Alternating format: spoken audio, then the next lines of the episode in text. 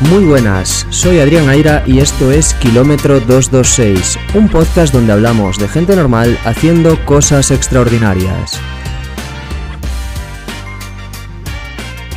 Descalificado. Así terminó mi debut en el desafío Islas Cíes Triatlón Media Distancia. Pero como sabéis, en Kilómetro 226 hablamos más del camino que de las metas, así que vamos a contar cómo fue el camino hasta la meta y qué me llevó a estar descalificado. Seguramente a estas alturas muchos o muchas ya lo habréis visto por ahí, lo habréis visto en redes sociales o habréis visto las fotos y publicaciones que hemos ido compartiendo, pero bueno, eh, la realidad es que es completamente absurdo. Como nos gusta quedarnos con lo positivo y con las experiencias, deciros que estoy grabando este podcast con una sonrisa de oreja a oreja. Eh, cuando me inscribí al desafío Las CIES, me fue una sensación de vértigo, miedo, etcétera. Por el camino ya acabé inscrito a un Ironman en Hamburgo en 2023, como ya sabes, pero eso no hizo que la presión por esta prueba fuese menor. Era mi debut en media distancia, prácticamente mi debut en triatlón, aunque hice un triatlón sprint para probar y quitarme nervios y tener algunos aprendizajes. Spoiler, no sirvió de mucho, sigo siendo un maldito novato. Pero este desafío Las TIES era para mí una prueba objetivo, era la prueba objetivo del año porque bueno, es una prueba en casa eh, que han disputado prácticamente todos los que han pasado o han empezado en esto del triatlón aquí en Vigo, en la comarca, en el sur de Galicia en general. Tenemos poquitas pruebas de media y larga distancia en Galicia, de larga distancia solo una y de media distancia tenemos tres. Eh, y esta es la única en la zona sur. Así que bueno, antes de nada, decir que He disfrutado un montón, pero un montón de este desafío Las CIES. Me ha gustado muchísimo la prueba. Además, es una prueba que conozco al pie de la letra porque mm, los recorridos que hacemos tanto en bicicleta como en la carrera a pie, en la natación, son los recorridos habituales en los que entreno prácticamente en el día a día. Entonces es un circuito muy familiar, que conocemos al dedillo, que yo conozco al dedillo personalmente, y eso hace que se viva de una forma especial. Pero para ponernos en contexto, cuando me anoté esta prueba, yo realmente no nadaba, no era un gran ciclista y normalmente me quedaba cortado del grupo y aunque correr era lo que mejor se me daba, tampoco llevaba demasiado tiempo corriendo, así que el vértigo por esta prueba obviamente existía. Mi entrenador, Alberto Pino, y el grupo de amigos eh, con los que entreno me animaron, me impulsaron a anotarme a este primer Half Ironman y qué mejor escenario que en casa para debutar. Así que bueno, como ya sabéis, en el episodio de preparación os conté un poquito sobre esos nervios precarrera, cómo los he gestionado y cómo he gestionado esto del tapering y la nutrición, el descanso, etcétera. Hoy vamos a hablar de tiempos, pero sobre todo de sensaciones y de emociones, que ha habido bastantes. Así que vamos allá. 8 y 20 de la mañana llegaba la hora de ponerse en la línea de salida y meterse en el agua. Antes de ello, pues mientras me ponía el neopreno aproveché con los preparativos, me eché aceite para después hacer la parte de la transición más rápida, que el neopreno resbalase por mi cuerpo y, mi cuerpo y fuese más fácil quitarlo, aunque bueno, eh, no hice una transición muy rápida, así que con aceite o sin él me queda bastante que mejorar en las transiciones. 8 y 20 era la hora de salida al agua, estábamos allí con los nervios, con las ganas, etcétera. Me había metido en el agua, el agua estaba buena, el día estaba perfecto, tuvimos un día increíble desde primera hora de la mañana, el cielo estaba impresionante, un día soñado para tener un debut en esta prueba y allí fuimos. Me metí al agua, intenté salir en un ritmo, bueno, más o menos cómodo, a dos minutos el 100, me salió la primera vuelta, tenía claro que no quería ir en un ritmo fuera de punto, porque eso ya lo había hecho en el triatlón sprint y me había quedado mal sabor de boca por bueno, eh, golpes, un ritmo incómodo, frecuencia cardíaca demasiado alta desde el inicio. Me había penalizado en exceso, de hecho, después el segmento de bici, esa salida en el agua tan fuerte. Y esta vez tenía claro que iba a una prueba ya de 5 horas, de mucha distancia, y tenía que regular los esfuerzos desde el inicio. Así que busqué mi ritmo, primera vuelta salí en 19 minutos y 6 segundos. Tras esa primera vuelta salíamos a la arena, dábamos la vuelta en un cono y volvíamos a entrar al agua para volver a dar otra segunda vuelta de 950 metros y completar así los 1900 metros de la prueba de natación. Eh, cuando me metí al agua vi a mi amigo David delante y le dije, obviamente en broma, David, voy a por ti. Ya me dijo, ya, ya te vi, ya te vi. Eh, pero me hacía ilusión porque David nada un poquito más rápido que yo, bueno, bastante más rápido que yo, y yo sabía que si lo veía él decía, bueno, quizás pueda mantener el contacto visual o incluso ir a sus pies y a ver si consigo aguantar el ritmo tras de él o al menos parte de esa segunda vuelta y de esa forma hacer una natación un poquillo mejor, pero spoiler, no fui capaz eh, porque básicamente eh, hay una cosa que importa en la natación y es nadar muchos metros, nadar rápido, pero sobre todo orientarte bien en el agua. Y yo empecé a hacer bastante zigzag, a orientarme mal, a alejarme de las boyas, a abrirme mucho, dejar demasiado espacio con el centro del recorrido y eso me hizo hacer más metros de los que me tocaban, o sea, de los que podría haber hecho si acortase todo el recorrido. En fin, que para que os hagáis una idea, la primera vuelta la había nadado en ritmo de 2 minutos 01 segundos el 100 y en la segunda vuelta me salió el tiempo completo en 2 minutos 11 segundos el 100. Eso quiere decir que la segunda vuelta nadé a 2 minutos 20 segundos, es decir, perdí 20 segundos en cada 100 metros en la segunda vuelta versus la primera vuelta. Y eso me hizo pasar eh, perder 25 puestos en solo una vuelta. O sea, flipante. Eh, un error garrafal, en fin. Que al final me preocupo por entrenar fuerte cuando voy a la piscina o hacer entrenamientos de boyas a tope y hay que prestar tanto o más atención al hecho de eh, hacer el recorrido lo más corto posible y hacer el menor número de metros posibles, no alejarse de las boyas, pasar cerca, en fin, que soy un novato y me queda mucho que mejorar. Salí del agua, eh, me tocaba ir hacia la T1, ahí de nuevo eh, mi novatada y bueno, que tampoco es lo que más he entrenado, de verdad, eh, es un aspecto a mejorar, el tema de las transiciones. Em, Perdí otros dos puestos en la transición porque tardé cinco minutos entre que me ponía los calcetines, abría y me comía medio plátano, me ponía el casco, etcétera. Cinco minutazos de transición, así que bueno, eh, fatal también ahí. Eh, la mayoría de la gente lo hizo en dos, tres minutos esa transición.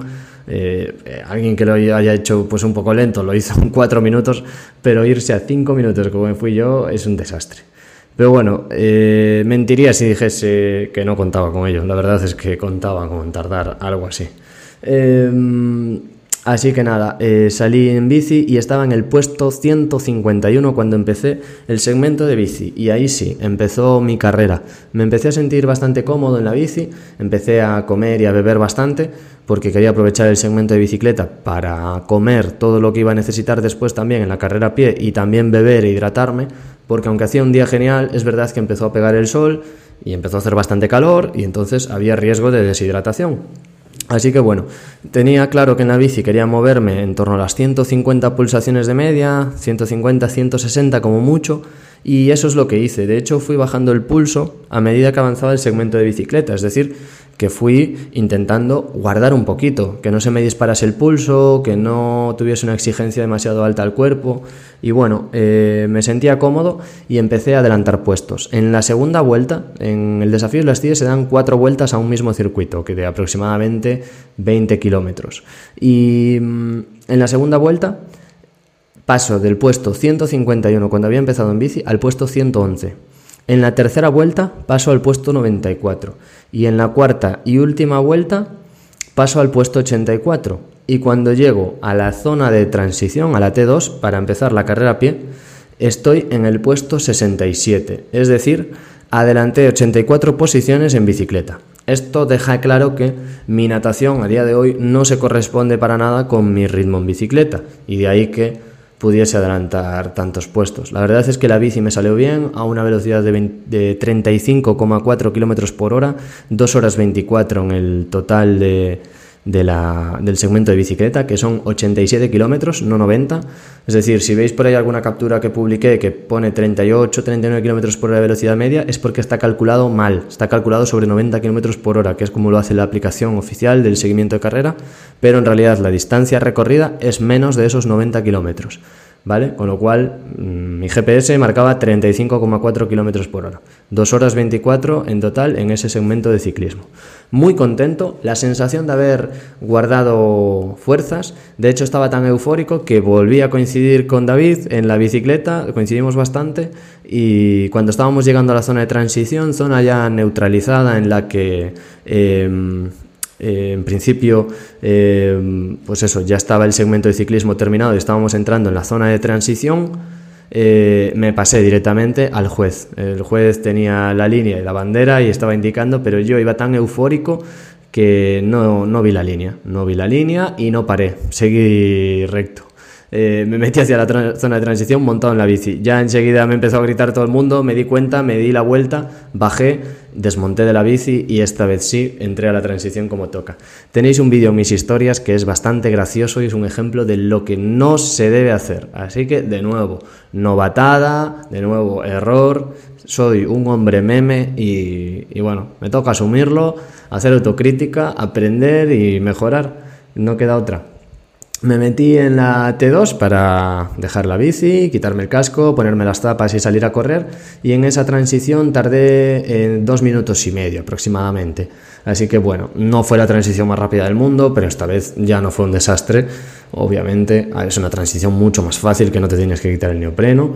Y nada, ahí me puse a correr. Em, Empecé la carrera a pie y salía en el puesto 68 y me sentía ya que las piernas no iban. No sabía exactamente por qué, porque tres minutos antes estaba contento con cómo venía de la bici, pero sentía que empezaba a correr y que las piernas no iban al ritmo que deberían ir.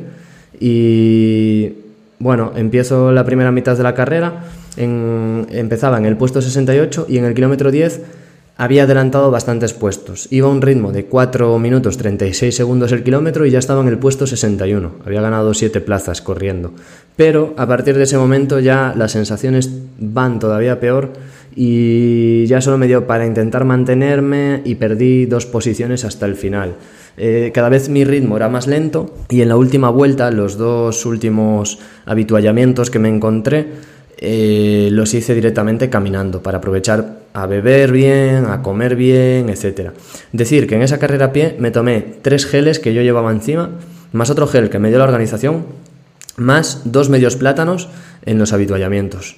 Vasos de Aquarius, no puedo decir cuántos, unos tres vasos de Aquarius aproximadamente, que también facilitaba la organización, y agua, muchísima agua bebí. Y aún así tenía la sensación de ir vacío, de Muscularmente ir vacío, sobre todo notaba ciertas molestias en los cuádriceps, así que hoy evaluando a posteriori queda claro que eh, aunque en la bici me sentía cómodo, debía haber guardado un poquito más, porque esas molestias, esa sensación de picor en los cuádriceps, de no tener más, era sin duda del pedaleo, de la bici, no, no queda otra.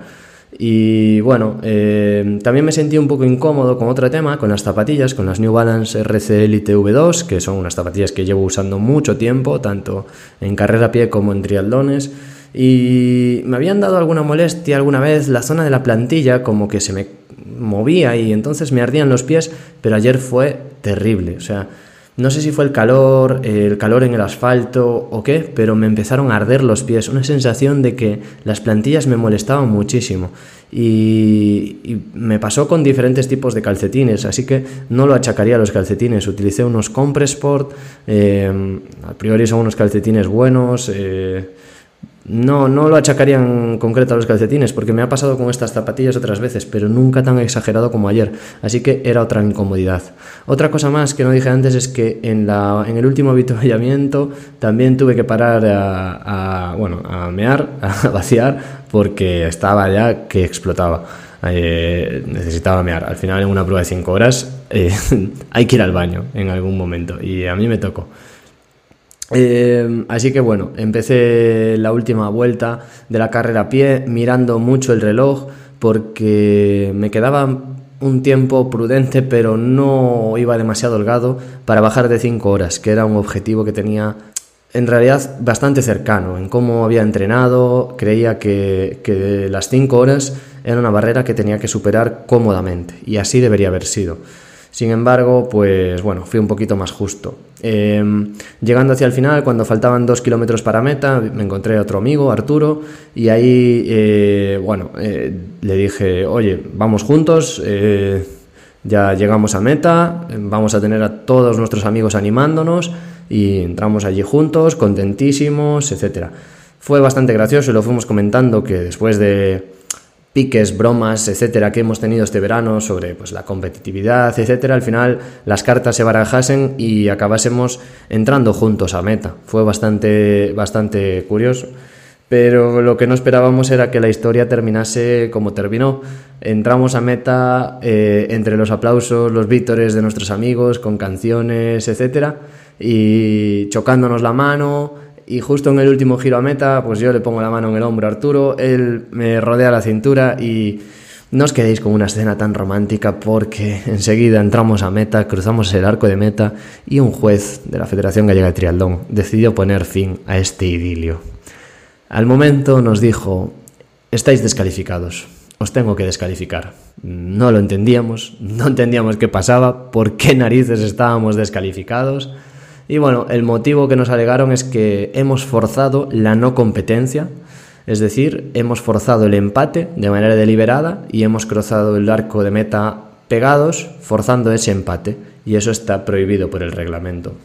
Bueno, el reglamento tiene eh, varias cosas. Sí que es cierto que tiene un punto en el que pone que eh, el forzar el empate eh, es motivo de descalificación.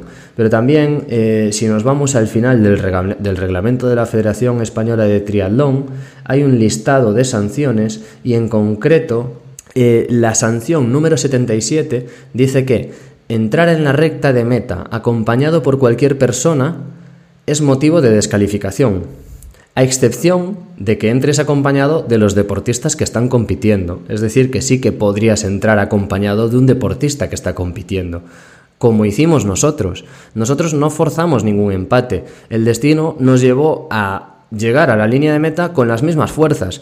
Él venía, pues, en la carrera a pie, haciéndose cada vez un poquito a menos su ritmo, momentos en los que ya le veía de lejos que estaba caminando, yo venía intentando aguantar el ritmo para bajar de esas 5 horas y nuestro ritmo, llegando a meta, era el mismo, nuestro tiempo neto iba a ser el mismo, con una diferencia de más o menos 20 segundos a favor de uno del otro, si no nos hubiésemos encontrado o si hubiésemos decidido que uno tiraba sin el otro.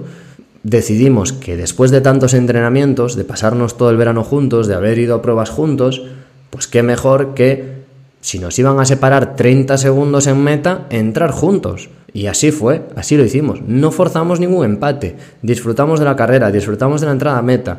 Y en fin, me quiero quedar con lo positivo, que es muchísimo, pero sinceramente, eh, cuando nos dicen eso, a mí me recorre una sensación de frustración, de tensión, de no entender, de incomprensión, o sea, ¿cómo te pueden descalificar por algo así? Están las fotos en mi perfil de Instagram, Adri Aira, podéis verlas creo que son las fotos más bonitas que tengo en una prueba. O sea, entrar con un compañero así, celebrándolo, cuando el marcador pone 5 horas 01 encima, nosotros en realidad teníamos un tiempo neto de 4 horas 56 porque salimos más tarde que el grupo élite, 5 minutos más tarde, por eso esa diferencia, pero una prueba que dura 5 horas, que dos personas terminan coincidiendo y tú en meta juez de la Federación Gallega de Triatlón, decides aguarles la fiesta de esa manera, decides aplicar de esa forma una norma.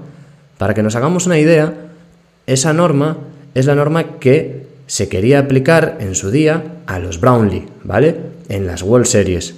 Que si lo habéis visto la imagen, uno de los hermanos remolcó al otro para llevarlo hasta la línea de meta y lo lanzó, lo lanzó directamente a la línea de meta. Es decir, sin su hermano no hubiese cruzado la, línea de meta. No es nuestro caso.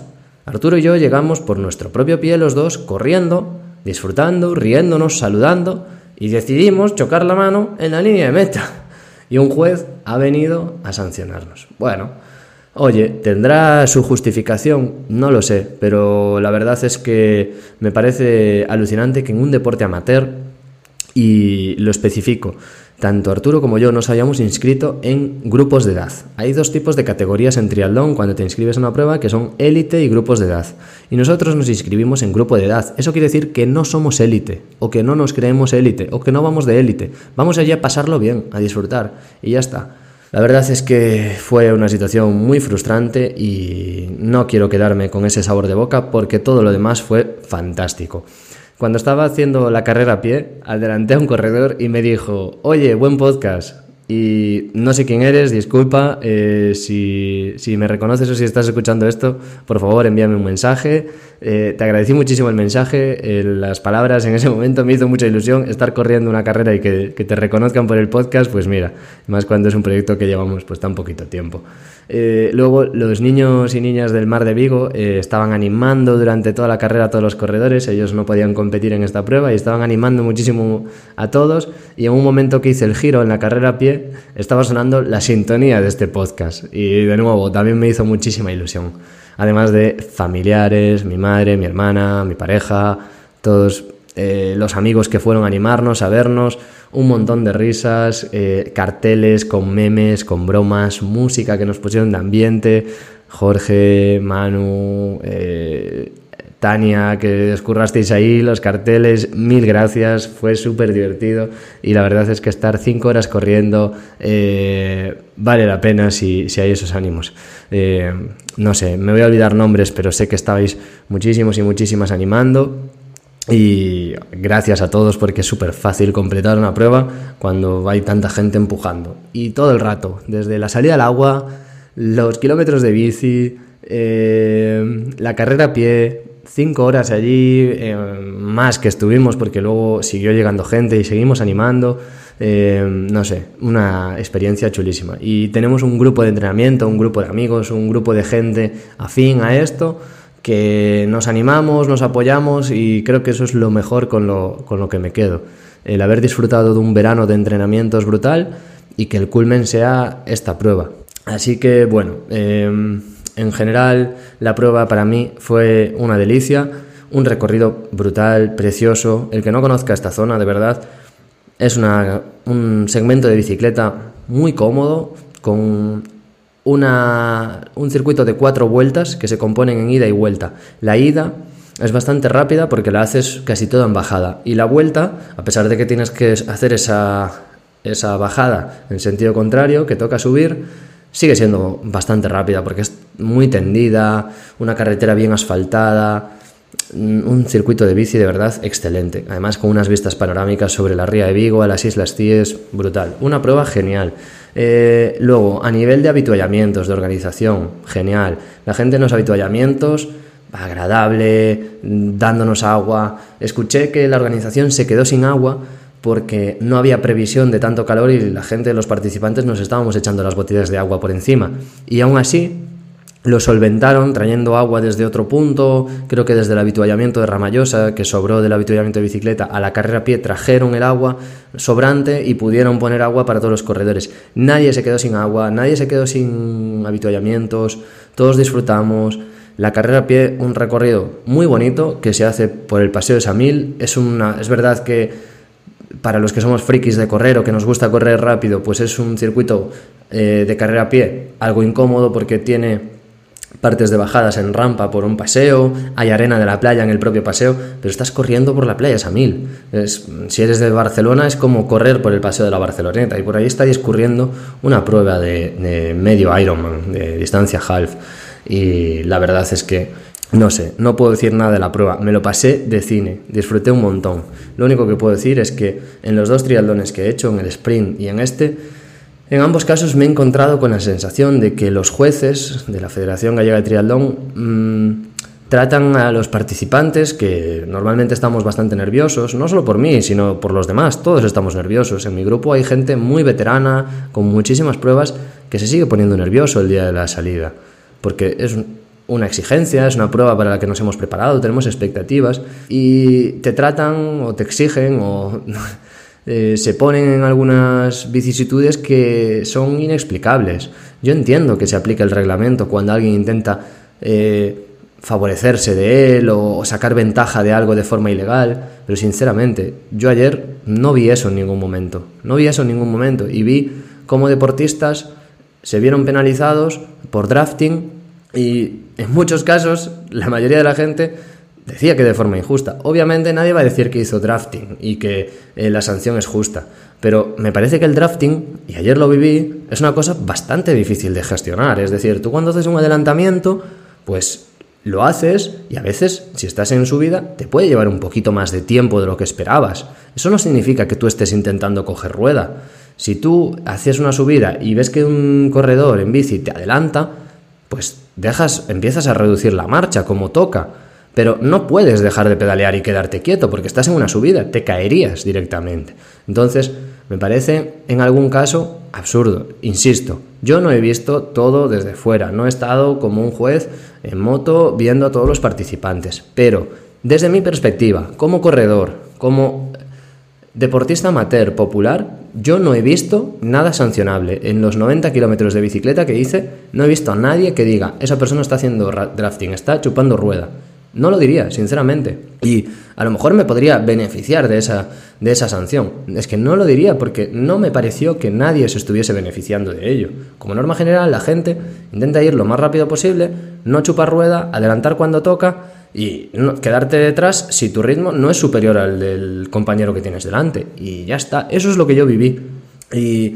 En fin, que yo cometí muchísimos errores. Tengo que hacer autocrítica y tengo que mejorar, por supuesto. Pero lo que no puede ser es lo que yo vivo, que es deportistas amateurs a los que directamente se les pone en una coyuntura incómoda y se les intenta penalizar por cosas irrelevantes. Y estarás pensando, ¿y no podías recurrir? Y la realidad es que sí. Eh, estuve pensando, primero estuve asumiendo lo sucedido y después estuve pensando si recurrir o no.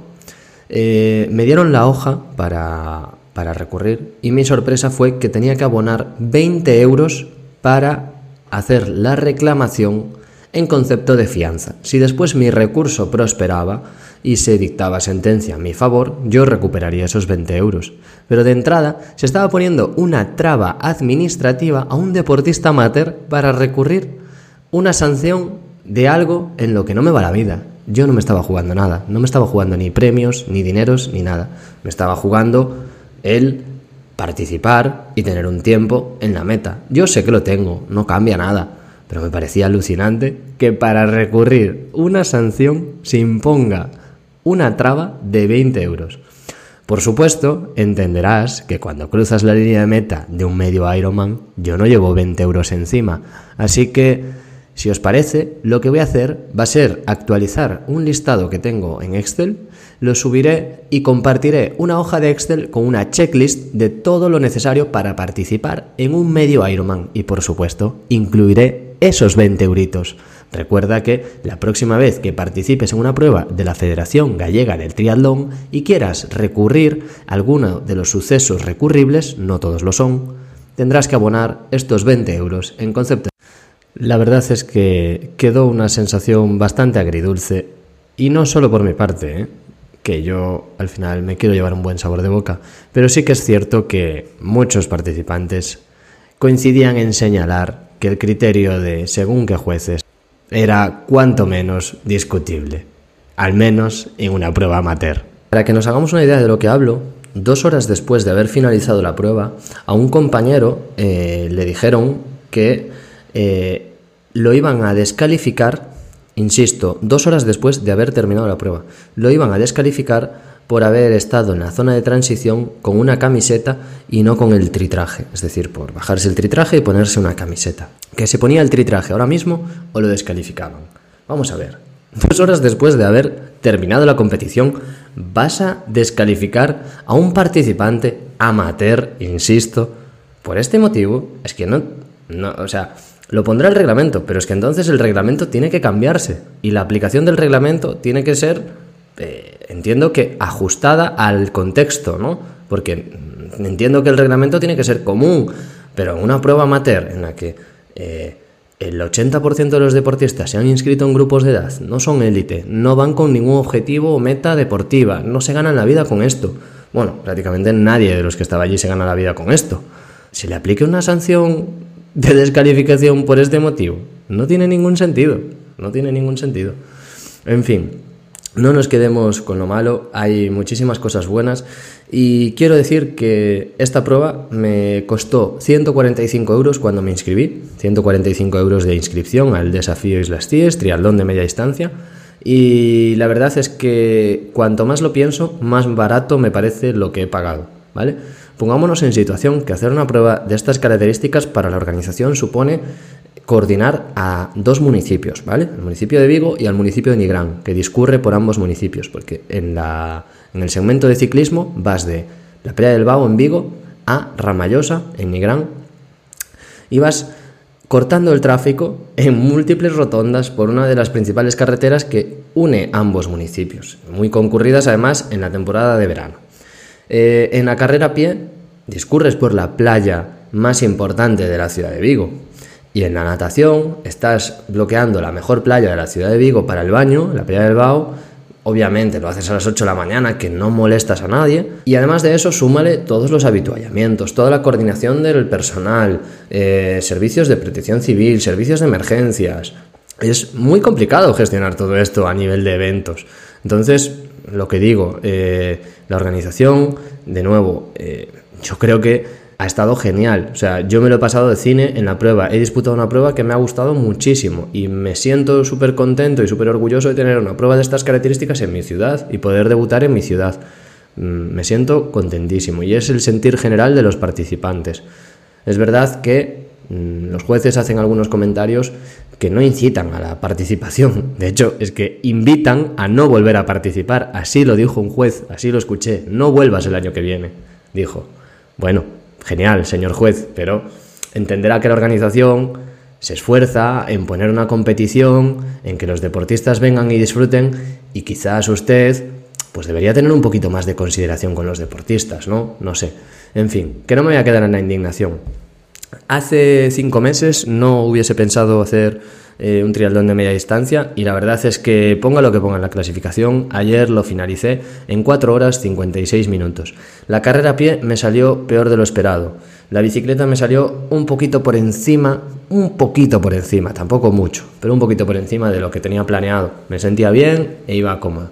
Y en la carrera a pie, bueno, aunque pretendía correr pues a 4.20, a 4.15, me tocó correr la primera vuelta a 4.36, la segunda a 4.40 y la última por encima de 5, para irme a un tiempo total de 1 hora y 42 minutos. Tenía un tiempo previsto de 1 hora y 30 minutos, es decir, de correr media maratón en 90 minutos, 90, 92, un tiempo por ahí. Y la verdad es que al final me fui 10 minutos por encima de ese objetivo. Eso hizo que mi tiempo neto total pues no fuese, no fuese el que yo me esperaba, pero aún así cumplí el objetivo que yo llevaba, que era el de bajar de las 5 horas. Muy contento porque tengo la medalla de finisher y tengo sobre todo la mochila del Desafío Las Ties, que era el merchant que quería y, estoy muy contento en ese sentido. Ayer disfruté muchísimo, ya lo he dicho, cada momento que nos animaban, cada momento que ponían una canción a nuestro paso, eh, posar para las fotos, saludar a un amigo, chocar la mano a un compañero que iba dando la vuelta, animar. Fue un día genial, un día soñado. Y bueno, que un borrón de esas características no empaña nada, porque me quedo con lo mismo, lo he disfrutado un montón. Y aunque ya os he hablado de material, si tenéis alguna duda podéis preguntármela. Eh, básicamente he utilizado la bici de siempre, la bici de carretera que tengo, con acoples, para ir bien acopladito. Por ahí tengo alguna foto, yo creo que bastante bien de postura, o al menos lo intentaba. Y bueno, eh, me hizo bastante ilusión porque pues en una prueba de estas características mucha gente lleva una bici de triatlón específica, no fue mi caso y aún así me salió un segmento de bici bastante bueno, la verdad, estoy muy contento. Es una pena no haber podido correr a mi mejor ritmo, o a mi mejor ritmo teórico, pero al final la realidad es otra. Y he de decir que en la carrera a pie las caras del resto de compañeros y participantes no eran mucho mejores. De hecho, bueno, el comentario general al terminar era que la carrera a pie había sido muy dura. Y bueno, no lo dicho, eh, un gran sabor de boca, un gran día que disfruté muchísimo y solo estoy pensando en hacer el siguiente. Hoy tengo un dolor de cuádriceps considerable, me toca descanso, mañana lo mismo, aunque no sé, quizás me dé por salir a hacer algo, ya veremos. Y a partir del miércoles retomar entrenamientos porque el domingo toca una nueva prueba, un triatlón en Vila García, en este caso triatlón por equipos de distancia sprint. Me estrenaré en una prueba de este tipo por equipos y bueno, intentaré no abrazar a nadie en la línea de meta. no, no puedo prometerlo, pero vamos a intentarlo. Vamos a intentar mantener la efusividad a raya. Bromas aparte, eh, la verdad es que obviamente por mi parte tengo muchas mejoras, muchos aprendizajes que hacer y así lo haré. Eh, pero bueno, a esto se viene a disfrutar y yo, si os digo la verdad, volvería a repetir la escena en meta, entrando con mi amigo Arturo, porque creo que la foto que nos quedó vale más la pena que lo que ponga en la tabla de clasificación. Me gustaría cerrar este tema de la descalificación haciendo una breve reflexión y es que si queremos que este deporte crezca, que existan más competiciones, que el deporte base crezca, que los niños tengan más pruebas en las que participar, no nos debemos olvidar que al final el deporte base, el deporte en general, las federaciones, también se construyen a base de captar deportistas, de crear un entorno favorable, un entorno cómodo en el que la gente disfrute participando, en el que la gente se lo pase bien y en el que la gente sienta que merece la pena. No perdamos la perspectiva que aquí somos personas normales, que tenemos un trabajo, tenemos unas obligaciones, tenemos unas familias, y además de todo eso, intentamos sacar un tiempo para practicar un deporte de manera saludable y además acudir a competiciones tratando de dar lo mejor de nosotros mismos y llevarnos además una grata experiencia. Si empezamos a dificultar esa grata experiencia, si empezamos a hacer que la gente no disfrute tanto como podría hacerlo, estamos poniéndonos palos en las ruedas. Yo quiero que este deporte crezca, quiero que el deporte en general crezca, por eso este podcast es uno de los motivos detrás. Así que, si todos aportamos nuestro granito de arena, si todos construimos un clima más favorable, seguramente tengamos un deporte mucho más sano. Y bueno, para terminar quiero felicitar a mis compañeros y amigos, a mi entrenador. Eh, Pino volvió a dar una masterclass de cómo se tiene que correr. Fue el único que mantuvo el nivel eh, de cómo, de lo que se esperaba. Y bueno, el resto creo que tenemos que seguir aprendiendo del Mister. Tenemos mucho que aprender de alguien que sabe de esto un rato.